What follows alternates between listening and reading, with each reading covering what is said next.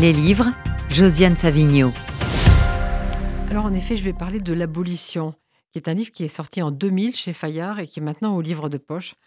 Vous savez, le long combat de Robert Banater pour l'abolition de la peine de mort est né d'un échec.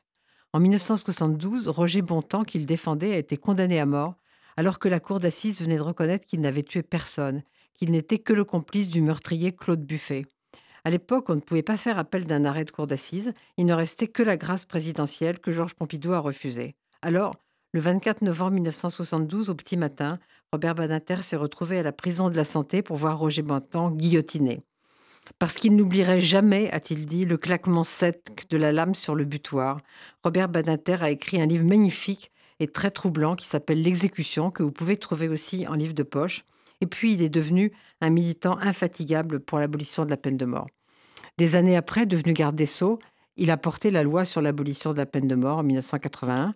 Alors, pourquoi en 2000 publier un nouveau livre euh, que je vous recommande absolument hein? C'est 300 pages, c'est magnifique, qui s'appelle L'abolition. Eh bien justement, parce qu'en sortant d'un de ses séminaires à Paris 1, puisqu'il était enseignant aussi, des étudiants lui ont dit oh Nous, nous avions 5 ans quand vous avez fait voter l'abolition, alors pour nous, ça va de soi.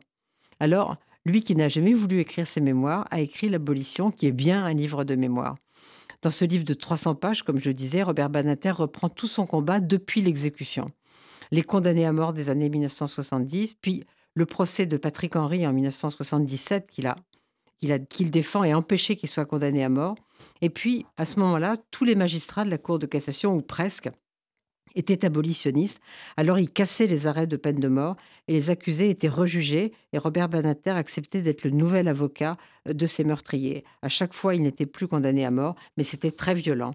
Par exemple, au moment du verdict de l'un de l'un d'entre eux, le frère de la victime s'est mis à hurler Salaud, je te crèverai, vous êtes tous des salauds, Banater, tu es une ordure.